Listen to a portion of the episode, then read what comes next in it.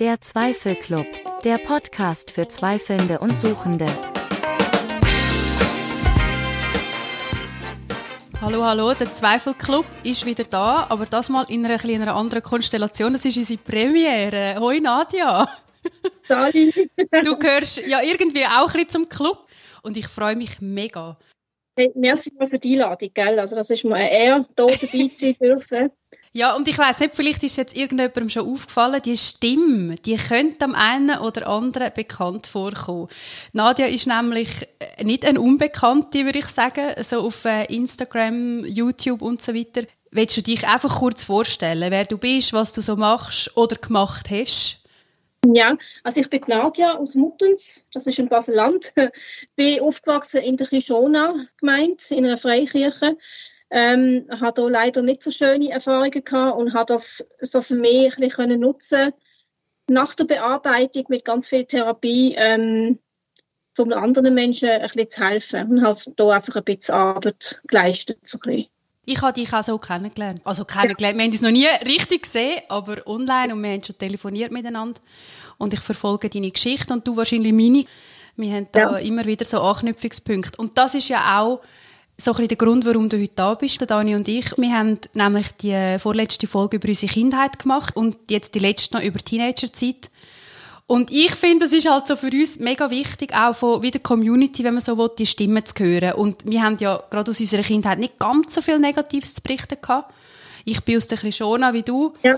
Und ja, uns ist es einfach wichtig gewesen, hey, wir wollen auch noch eine andere Seite noch ein bisschen zeigen. Also es ist nicht nur äh, alles schön und gut. Und jetzt versuchen wir da heute mal ein bisschen aufzuschlüsseln mit dir. Ja, ich möchte einfach noch einwerfen, dass ich wirklich ähm, ein bisschen der Meinung bin, dass es nicht alle schlecht machen. Also ich mhm. bin da wirklich langsam so weit, dass ich kann sagen, es gibt auch Leute, die einen schönen Glauben haben. Mhm. Einfach, dass ich das noch gesagt habe. Ich, nur nicht alle, die in der Kishona gesehen sind oder immer noch sind, mhm. äh, in einen Topf hineinwerfen. Das finde ich wichtig. Das finde ich auch wichtig, äh, auch wenn wir manchmal ein bisschen kritisch sind oder auch mal etwas kritisch sagen, finde ich einen guten Einwand. Ich will aber, bevor wir ähm, gerade so richtig anfangen, würde ich dich gerne noch etwas fragen. Wir haben ja immer am Anfang so vom Podcast haben wir eine Frage. Und ich habe mir jetzt überlegt, ich habe Dani seine Kärtchen nicht da. Der Dani nimmt immer die Kärtchen mit. Und jetzt habe ich überlegt, weißt du, ich frage Nadia einfach, was ist dein Lieblingstier und warum? Mein Lieblingstier? du hast jetzt eiskalt vermischt. Ich würde jetzt gerade mal sagen, es ist ein Loi. Ein Loi? So auf den ersten. Ja. ja ohne zu überlegen. Okay. Weil der ist stark, der kann sich verteidigen, der, der ruht in sich und ja. Mega. Genau. Sehr, sehr schön. Ich höre da schon wieder so psychologisch, hat vielleicht noch irgendwie... ja, was hast du denn eins? Mein Lieblingstier? Ähm, ich hätte jetzt gesagt, wahrscheinlich Katzen habe ich mega gern. Ich habe auch Kühe habe ich auch gern. Schwalben. Ja. Und Kühe halt, sie sind so praktisch und irgendwie auch einfach mega herzig. Und Katzen habe ich halt eh immer. Ich bin Katzenmensch, also ja, ja. Spinnen habe ich einfach nicht gern. Das ist so. Das ist so. Ja, genau. ähm, jetzt haben wir von dem Leuka stark, ist irgendwie so beschützend und so.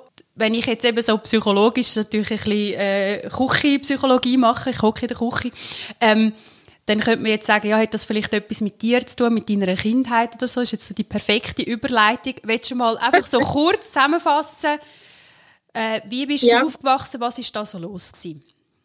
Also ich bin ja eigentlich nicht ganz in der Kishona aufgewachsen, sondern wir sind eigentlich zuerst in einer Pfingstgemeinde GFU, Gemeinde für Urchristentum. Oh ja.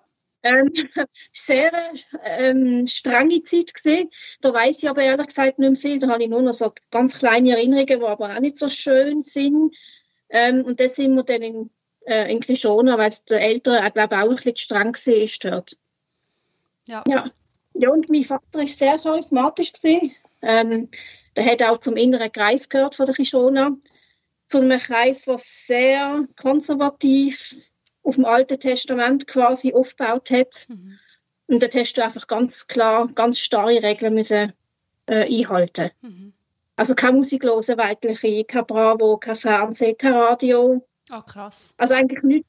Am besten noch keine Freunde, die außerhalb von der Kirche sind, weil die bringen ja den Teufel mit. Krass. Genau, ja. Also kein so. Radio, das ist wirklich heftig. Ja, weil ähm, in der, wie hat es dir Gruppe geheißen. Follow Me haben wir doch am, oder welches also, ja? Genau, Follow Me hat die geheißen. Und da ist immer so der Tenor gesehen, dass die Rockmusik und Metal und alles hat so einen Teufelston. Mhm. Ich weiß nicht, ob dir das etwas sagt. Das sagt mir etwas. Ein bestimmter Ton, ich weiß leider nicht mehr welchen. Und der bringt quasi die Botschaften vom Teufel mit. Der macht so unsere Herzen auf für das. Mhm. So, das sind so, äh, so Alltagsaussagen gewesen. Mhm. Ja, genau. Ja, der Teufelston, das sagt mir auch etwas. Ich bei, bei uns ist es noch gewesen, also ich weiß, mein Vater hat noch, als er sich dann bekehrt hat, hat er u viele Platten weggerührt und CDs so von Bob Dylan und so und, und so, weil, weil man halt dann gesagt hat, ja, wenn man das rückwärts abspielt, dann sind das so satanische Botschaften und so. Ja, da habe ich auch noch äh, Episode, genau. Ähm, ich war so Queen-Fan als Kind, ähm, irgendwie zwölf bin ich oder so, und habe mir erlaubt, eine Queen-CD zu kaufen, heimlich. Leider ist das nicht heimlich geblieben. Und mein Vater hat dann die abgegeben, zur Gemeinsleitung oder den Jugend, ich weiß nicht mehr, wie das geheißen hat. Und ähm, dann ist man halt bestraft worden für so, wie sagt man dann, Fehler. Mhm. Genau, also man hätte müssen in einen Kreis hocken, alle anderen sind um dich herum gestanden. Ähm, und dann bist du beschimpft worden, du würdest den Teufel in die Gemeinde bringen und deine Eltern kommen in die Hölle wegen dir. Und, also schrecklich, das ist wirklich... Ich weiss nicht, hast du so Sachen auch gehabt?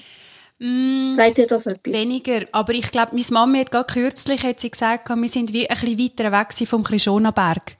Und aufgrund von dem haben wir wie ein bisschen mehr machen was wir halt ein bisschen da gemacht hat. Und eben meine Eltern sind halt doch relativ, würde sagen, für die Zeit liberal gewesen. Sie haben jetzt eh auch viel müssen überdenken.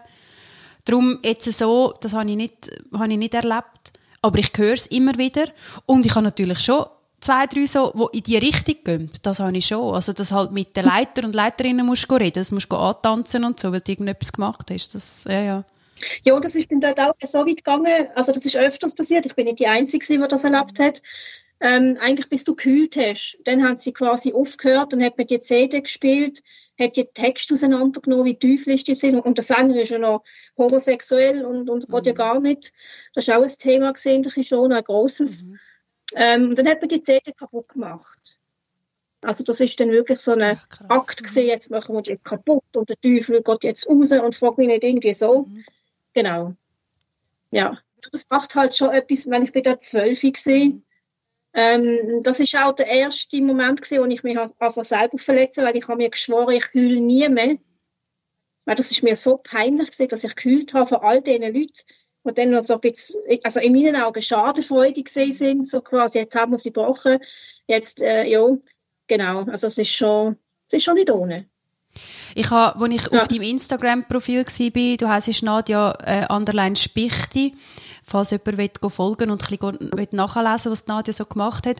Du hast ein Foto aufgeladen von dir, wo du auch klein bist. Du hast so ein Holztelefon in der Hand und du hast so ein bisschen die Kamera reinlächeln und du hast dann den Text dazu geschrieben, es hat mich so berührt, dass du als Mädchen eigentlich nur hast geliebt werden und dass du so viel gemacht hast, einfach um zu gefallen. Du bist immer fünf Schritte voraus gewesen um alles abzufedern, was kommt. Und das finde ich so... Genau. Willst du es mal erklären? Was, was ist das? Wie muss man sich das vorstellen? Also ich habe noch ein anderes Bild, ich weiß nicht, ob du das gesehen hast. Äh, es ist eine Zeichnung, die ich hier genommen habe, ähm, wo der Vater zum Himmel schaut, die Hände auf den Himmel hat und das Kind schaut den Vater an und hat die Arme auf den Vater quasi und der Vater hat, schon, hat irgendwie keine Augen für das Kind und ich weiß nicht, ob du das auch kennst, aber Gott ist immer zuerst gekommen.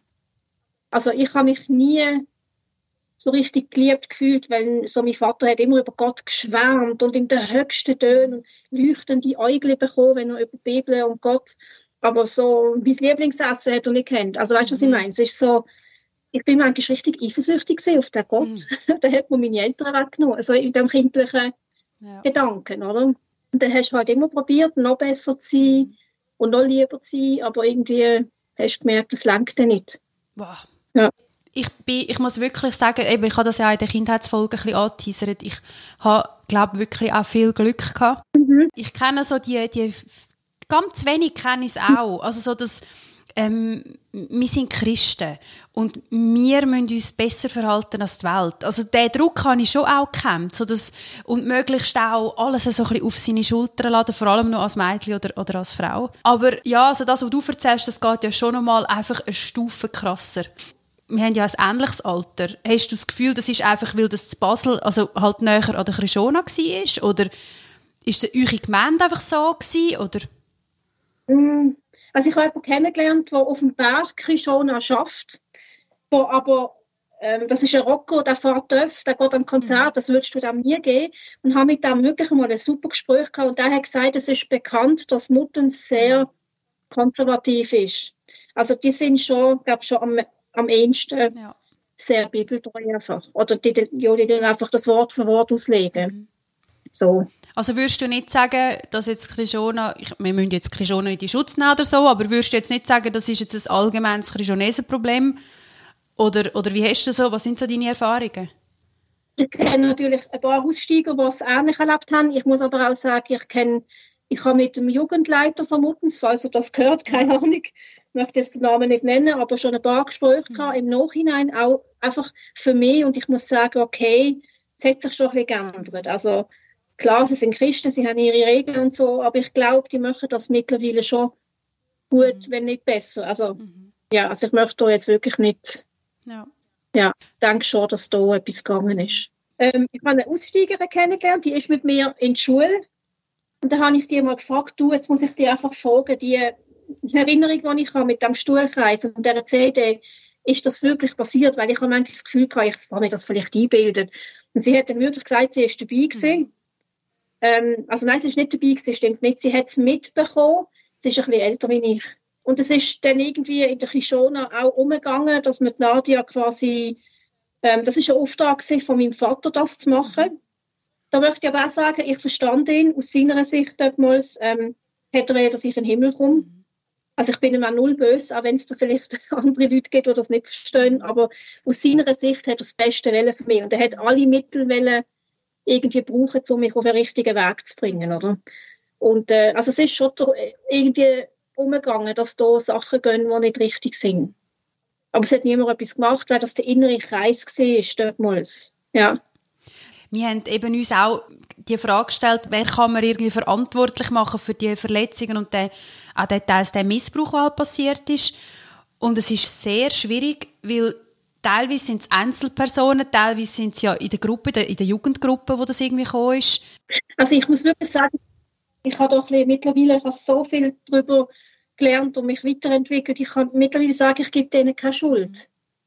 Weil ich bin ja nicht missbraucht worden, also sexuell oder körperlich. Ähm, klar, psychisch kann man sagen. Ja. Aber die haben das im Sinn gemacht, dass sie das Beste haben wollen. Sie haben zwar Mittel angewendet, wo man muss sagen, geht gar nicht. Für das müssen sie auch gerade stehen. Aber ich glaube, sie haben es wirklich aus bestem Willen gemacht. Also nicht bösartig im Sinn von, wir machen das Kind jetzt kaputt ja. oder so.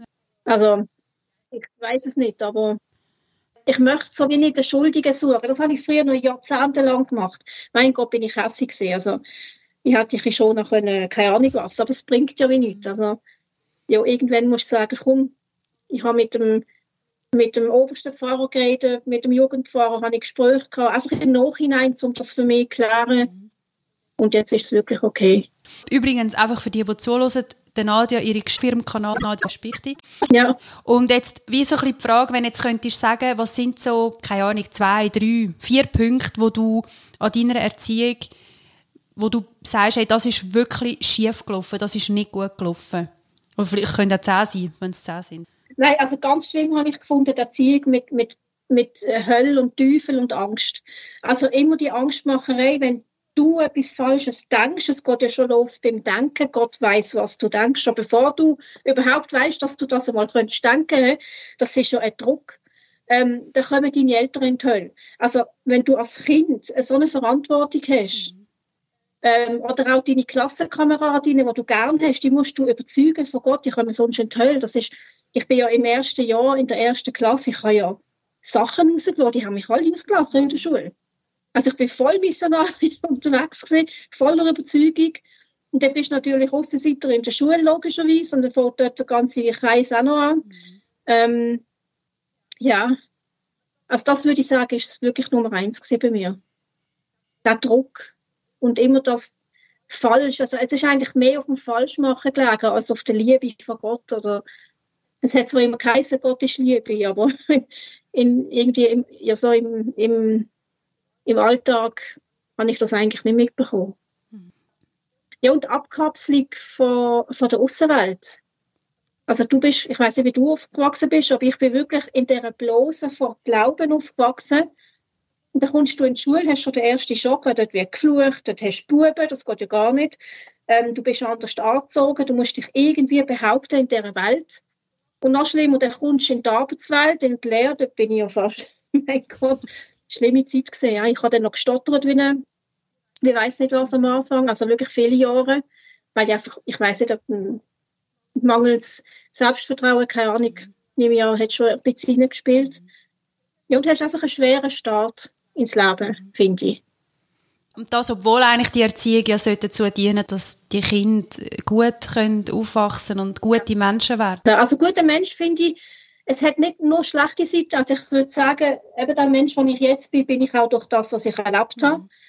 Also Empathie und Tiefgründigkeit, behaupte ich jetzt mal, habe ich, ähm, hätte ich vielleicht nicht so, wenn das nicht wäre. Also ja, und halt als Frau nachher. Also das Thema Frau ist ein riesen Thema bei mir. Über Sexualität ist an null geredet worden. Ich habe mich quasi über das Brauerheftli heimlich unter der Bettdecke aufgeklärt. Das habe ich gehört, andere auch. Ja, ja genau. Taschenlampe da. Und Nacht um 12 Uhr das Heftli angeschaut. Mhm. Ähm, ja, und dann auch das erste Mal, oder ich weiß doch nicht einmal, einen Freund haben, das geht ja gar nicht. Und Menstruation, ich habe das Gefühl, ich verblut. Das ist furchtbar. Das sind einfach Sachen, wo ja, und dann auch, auch irgendwie das Thema Frau, du musst immer lieb sein und dich bedeckt halten und ja nicht aufmüpfig sein. Und der Mann ist quasi über dir. Ich weiß nicht, das ist auch so eine Sache gewesen. Ähm, am besten noch Brief, weißt du, so irgendwie Krankenschwester oder so hätte ich sollen werden am besten. Ähm, einfach so das, Vor das Vorherbestimmte. Da habe ich mich halt von Anfang an gewehrt. Ich weiß nicht, ich habe irgendwie das Gefühl gehabt, nein, das will ich alles nicht.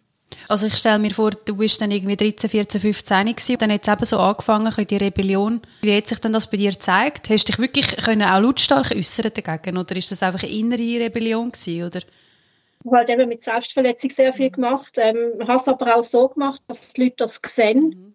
Ich habe irgendwie das Gefühl gehabt, wenn sie es sehen, reagieren sie, aber ganz ehrlich, es hat niemand reagiert, also irgendwie, das hat man ignoriert. Mhm.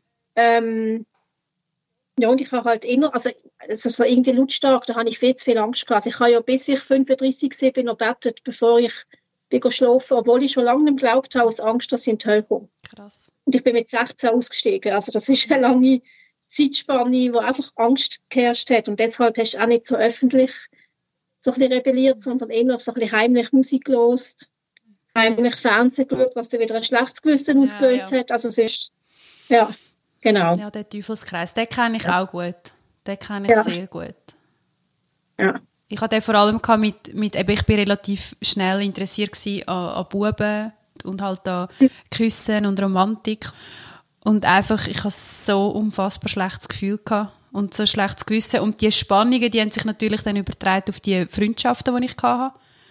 Und ja. ich merke eigentlich, dass ich wie bis heute noch so, ich bin einfach ein ambivalenter Charakter habe ich das Gefühl. Mhm. Also ich habe auch vieles können aufschaffen und, und ich würde mich ja jetzt eigentlich durchaus auch noch als mehr oder weniger gläubig bezeichnen, aber so die Ambivalenz, so immer so, irgendwie bin ich so, aber ich bin auch ein bisschen so. Ich bin irgendwie, bin ich hoffnungsvoll, aber irgendwie auch pessimistisch. Ich bin immer zwischendrin.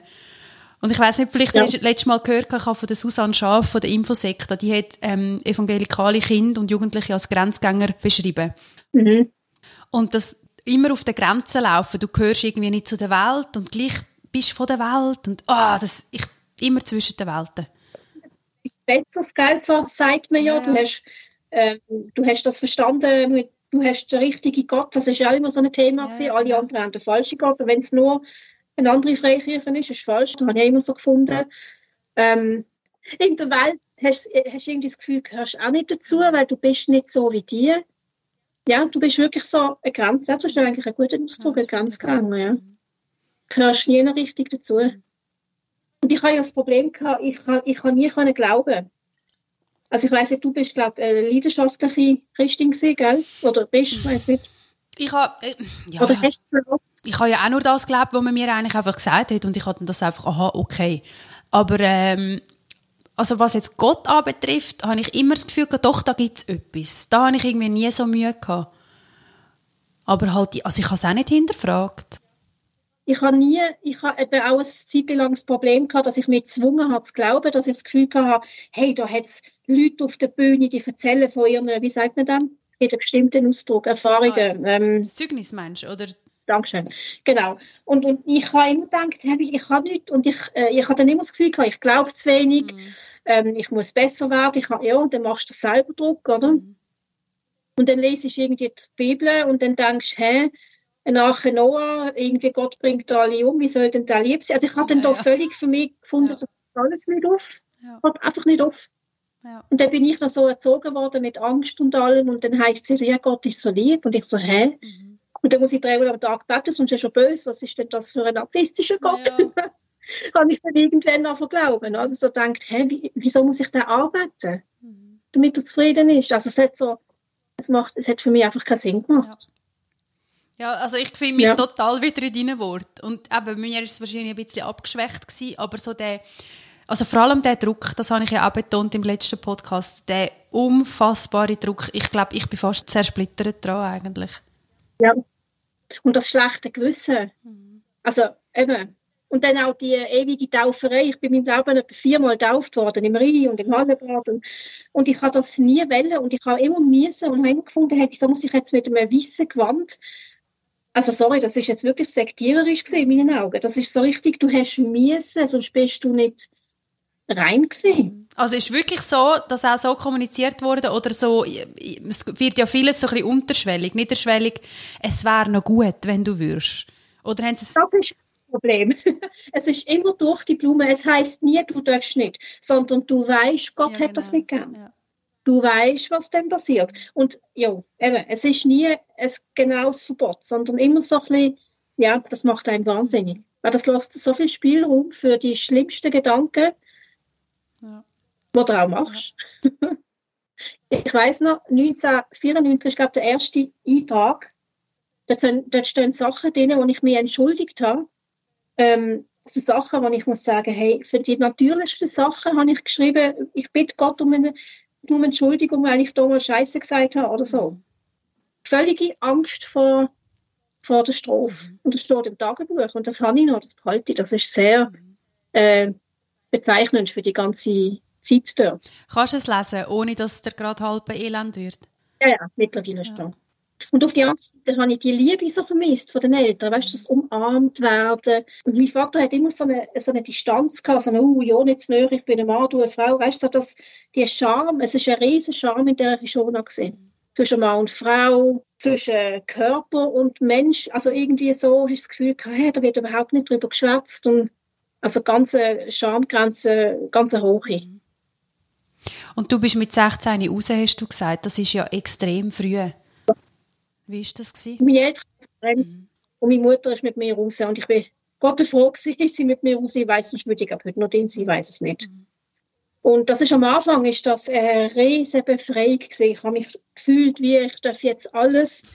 und dann bin ich, und dann, und dann gehst du in ein riesen Loch. Also, das ist fast schlimmer gewesen, als dort, wo ich noch Ding bin. Du hast nichts mehr. Kein Glauben mehr, gut, den habe ich nie gehabt, aber keine Regeln mehr du bist einfach verloren. Du gehst in ein Riesenloch. Ist auch mit den Freunden, oder? Freunde hast du nicht mehr und, und also es spricht ja alles weg. Ich habe nie Freunde in der Kishona, komischerweise. Ich bin ja nicht, ich bin ein oder zweimal in Jungschar, hat das mhm. geheißen. Oder heißt das anders? Nein, ich weiß es nicht. Mhm. Aber nur zweimal, weil ich bin immer sehr, ähm, ich bin immer so ein bisschen Einzelgänger gewesen, ich habe nicht gerne so große Gruppen und so. Ähm, nein, Freunde in der Kishona habe ich nicht gehabt, aber halt der Vater und dann sind wir halt schwarze Schauf von der, von der Kishona. Wir sind auf der Straße angesprochen worden. Wir haben ein Telefon bekommen, oh, wow. dass wir Kishona oder mein Vater würde in den Schmutz ziehen, weil er ist schon etwas Höheres dort. Seelsorger und so. Ja, also. Wow. Und dann mit 19 ähm, der Selbstmordversuch. Das ist für mich so der Höhepunkt von, wie soll ich das sagen, von diesem Loch irgendwie. Also nichts mehr gehabt. In der, in der Welt hast du funktionieren, aber du hast keine keine Freude mehr gehabt, du hast Angst gehabt, wenn du ausgestiegen bist, kommst jetzt in die Hölle. Also, das war eine schlimme Zeit. Gewesen. Wie hast du das geschafft, dort rauszukommen, aus diesem Loch? Therapie. Also ich bin, das kann ich offen zugeben, seit ich 19 bin, heute noch, also nicht wegen anderen Themen, aber heute noch äh, praktisch, also nicht gerade durchgehend, aber sehr viel Therapie, jahrelang. Aber man kann es schaffen. Das ist, man kann wirklich an sich schaffen und sich selbstbewusst machen, aber es braucht sehr viel Arbeit. Ja. Ich bin dort an, dem Punkt wo ich dann eben der Selbstmordversuch ist, ich habe ihn eben so gemacht, dass er nicht richtig funktioniert. Ich, wahrscheinlich auf mir ja, so ein bisschen Wellen gesehen, die Leute haben gesehen mich. Ich weiß nicht genau, was da genau gegangen ist, aber und das ist für mich so der Punkt gewesen, okay, entweder ich ändere jetzt mein Leben und mache Therapie und schaffe mir, weil die anderen kann ich nicht ändern. Ich kann meine Vergangenheit nicht mehr ändern, ich muss mich an mir schaffen oder ich mache es richtig. Das ist so für mich ähm, die Entscheidung gewesen. Krass.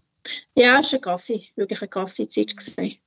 Aber trotzdem, ähm, ich möchte sie nicht, es klingt jetzt blöd, aber ich möchte sie irgendwie auch, auch nicht missen. Das macht dich zu dem Mensch, der du bist. Und du kannst anderen wieder helfen. Und ähm, ich habe so viel freiwillige Arbeit gemacht. Ich mache jetzt ein bisschen weniger, aber ja, das ist schon schön. Du hast unzählige Leute geholfen. Also ich habe Selbsthilfegruppen gehabt, ähm, Podcasts gemacht, äh, Radio.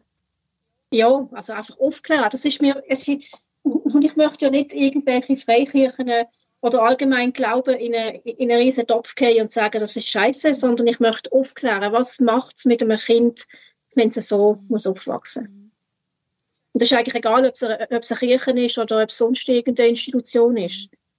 Es geht um den Druck, der dort herrscht. Oder? Und die freie Meinungsäußerung, die du nicht haben und die, ja, die freie Entfaltung, die fehlt. Das ist wichtig. Und immer die Angst. Ja. Ja. Oben drüber noch die Angst, gell? Und ich kenne so viele Aussteiger, die heute mit chronischen Krankheiten kämpfen, äh, auch ich. Und ich muss sagen, das hat doch irgendwie einen Zusammenhang. Also für mich macht das einfach Sinn, der Druck, die Anspannung im Körper, die einfach irgendwie etwas ausgelöst hat. Mhm. Und nur schon das, finde ich, ist doch etwas, was man einem Kind ersparen könnte. Im späteren Leben, oder? Mhm. Ja ich merke, das ist ja dann auch mal auch so ein bisschen der Vorwurf, der bei mir kommt, ja, du bist ja irgendwie gläubig und schaffst noch für Kilo und studierst Theologie und gleich bist du so am Kritisieren. Und ich finde aber Kritik, so wie wir es versuchen zu äußern, ist es eigentlich etwas, wo wir helfen, um das System auch zu verbessern, dass man kann sagen, hey, wir hören auf, zum Beispiel Kinder von Dämonen zu erzählen oder von Teufeln und so. Also es wäre ja so ein Anfang mal.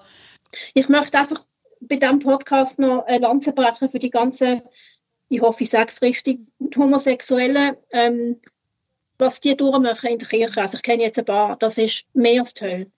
Mit der, äh, in der Kishona gibt es die Kon Konversationstherapie. Die gibt es, glaube ich, heute nicht mehr, ich glaube verboten, ich weiß es nicht mehr. Ähm, aber ganz schlimm und ich finde einfach, nur schon da, lasst doch die Leute lieben und machen, wer sie werden, egal ob du jetzt gläubig bist oder nicht. Und es gibt auch Supergläubige, die einfach da merkst du nicht, dass sie gläubig sind. Die sind im Leben drin, die gehen an ein Konzert. Die, also es gibt auch normale, in Anführungszeichen, wo ich das Gefühl habe, doch, die glauben jetzt aus vollem Herzen, ohne Kirche nicht, weißt Ich glaube, es liegt wirklich an der Institution. Die Gruppierungen, ähm, die Regeln, die es dort gibt. Ja, ich weiß auch nicht genau, wie man das könnte durchbrechen könnte. Das wäre noch, das wäre auch mal ein Podcast ja. wert, glaube ich. also eigentlich Fundamentalismus darf sterben. Ja. Das ist das Wort, genau. Ja, hey, wir haben jetzt so viel geredet und mir schwirrt der Kopf und irgendwie merke ich, es gab noch so viele Themen. Ich weiß nicht, hast du gerade noch irgendetwas, wo du noch weit teilen oder so? Gut, was, was mir geholfen hat, ja, dass jemand angeschaut hat in der Schule, im Kindergarten. Ich bin so ein verschupftes Kind gesehen, schüch und alles gestottert und gemacht und, und einfach, man hat doch gemerkt, dass etwas nicht stimmt, aber es hat nie jemand gefragt oder sich darum kümmert. Und ich finde, schaut doch an, dass da etwas nicht stimmt. Und man kann wahrscheinlich nicht machen, ich weiß es nicht. Es ist kein Missbrauch in dem Sinn, dass man es anzeigen kann, aber dass man irgendwie probiert, den Kindern zu helfen. Das wäre so mein Appell. Mhm. Und ich bin froh, dass es einfach so viele Sachen gibt jetzt im Internet, dass du steigst und merkst, hey, ich bin nicht allein. Mhm. Also, als ich 16 war, habe ich das Gefühl gehabt, ich bin die Einzige auf der Welt, die das Problem hat. Mhm. Das ist heute ja schon mal nicht mehr so. Das ist schon mal gut. Ja. Da, auch dank ja. Leuten wie dir, übrigens. du hast schon auch viel Arbeit geleistet. Und ich kann jeden nur ermutigen, den Weg zu gehen, an, ja, irgendwie an die Öffentlichkeit. Ich bin am Anfang auch mit einem, mit einem anderen Namen, ich habe Kirche nicht genannt, das kann man alles machen. Also man muss nicht von Anfang an voll, mhm. voll kriegen, aber man kann seine Geschichte erzählen. Mhm. Und man, man ja. findet auch Leute, die zuhören. Ich glaube, das ist auch wichtig. Und falls jetzt jemand ja. zulässt, der, der sagt, hey, ich habe auch so eine Geschichte, ich möchte auch reden, äh, für das gibt es jetzt uns auch, den Zweifelclub. Und für mich ist es wie auch wichtig, mal zum Abbilden. Es ist eigentlich egal, in welcher Gemeinde, es kann überall zu so komischen Sachen kommen, wenn fundamentalistische Strukturen herrschen. Genau. Dann äh, würde ich sagen, Nadja, danke vielmals, dass du da bist. Ich habe noch etwas Kleines zum Anteasern. Mir ist das Thema so wichtig, dass ich ähm, jemanden mega toll können, auch einladen für ein Interview. Und zwar Susanne Schaaf von der Infosekta. Sie wird kommen und das Ganze noch als Fachperson einfach einordnen. Super. Genau. Danke, Nadja, danke. dass du da okay. bist. Tschüss. Tschüss. Das war der Zweifelclub, der Podcast für Zweifelnde und Suchende. Eure Hosts waren wie immer Daniel Schönknecht und Sarah Staub. Dieser Podcast wird unterstützt von der Evangelisch-Methodistischen Kirche Schweiz. Folgt uns auf Instagram unter der Zweifelclub. Bis zum nächsten Mal, ihr Zweifelnasen.